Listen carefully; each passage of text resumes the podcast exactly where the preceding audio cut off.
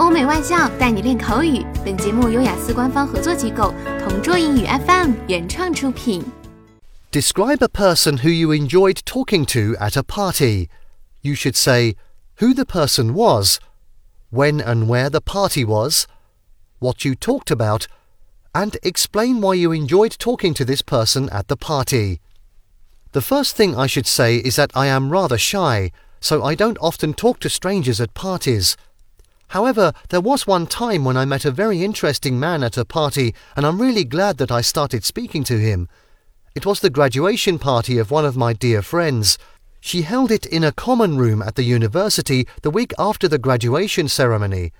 We met during the first week of university, and although we weren't studying the same subject, we remained close friends throughout the years there. Anyway, the person that I started speaking to was actually my friend's professor. He was a professor of archaeology and specialized in ancient Egypt. My field of study was completely different since I took maths and economics at university and I really didn't know anything about this subject.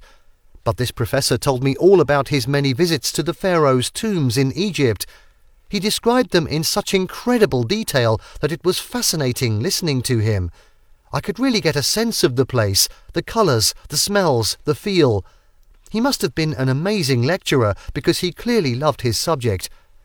Later on, my friend told me that he was one of the most popular professors there because he was so passionate about his field of study.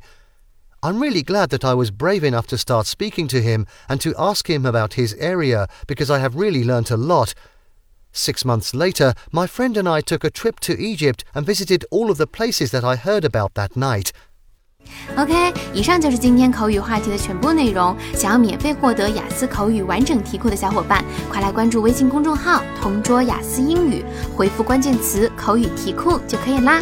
同桌祝你早日涂鸦成功！